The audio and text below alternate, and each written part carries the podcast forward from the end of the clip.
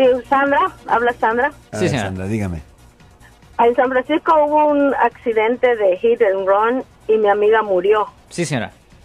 No encontraron a la persona, pero en el vehículo iban tres personas y el que manejó se corrió de la escena. Solo quedaron las otras dos y hasta este día no ha habido ninguna justicia para mi amiga. ¿Qué me dice de esto? la fiscalía y la policía tienen la responsabilidad de estudiar el caso y si pueden encontrar a la persona, pues ellos tienen la responsabilidad de presentarle a él los cargos. Lo siento por la interrupción, su video va a continuar monetariamente. Solo voy a mencionar que si usted ha sido acusado por haber cometido cualquier delito aquí en el área de la Bahía Norte, California, por favor no se espere, llame el nuevo teléfono que ven en la pantalla o llame para hacer una cita inmediatamente al 1-800-530-1800. Recuerden, yo soy el abogado Alexander Cross, abogado criminalista aquí en el área de la Bahía Norte, California no pudieron identificar a la persona o la persona simplemente no la pueden encontrar. No la pueden encontrar, pero los testigos, otras dos personas de que estuvieron en el vehículo, no quieren hablar quién es. ok.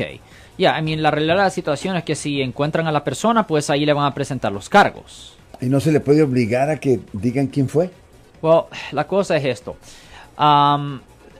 cuando el problema, el problema es que eso es una felonía. Y cuando es una felonía, un caso criminal no puede proceder sin la presencia física del acusado. Y si el caso no procede, un juez no puede ordenar la presencia física de un testigo para forzarlo a que declare. Ahora, si encuentran a la persona, lo capturan, lo llevan a la, a la, corte y le presentan cargos formales, pues ahí sí pueden obligar a los testigos a hablar. Porque las personas tienen el derecho a mantener silencio simplemente con respecto a la autoincriminación, pero no para incriminar a otros. ¿Nos quiere platicar más detalles, señora, o no? Porque ahí murieron dos personas, mi amiga y, y, era un, un, lift driver. No sé si se acuerdan fue en, mayo, creo fue ese accidente ahí en San Francisco. Ya, como digo, la cosa es esto, si la persona, eh, la persona se corrió, ellos, um, you know, y, le pueden presentar cargos por homicidio vehicular o si tiene historial, hasta pueden presentar cargos por manejar, uh, por, ¿cómo se llama? Por, por, asesinato, lo pueden hacer si tuviera antecedentes de manejar bajo la influencia o algo así. Pero el punto es que tienen que encontrar a la persona para que un caso criminal proceda y la fiscalía no puede proceder hasta que el acusado esté ahí. Tienen que encontrarlo primero.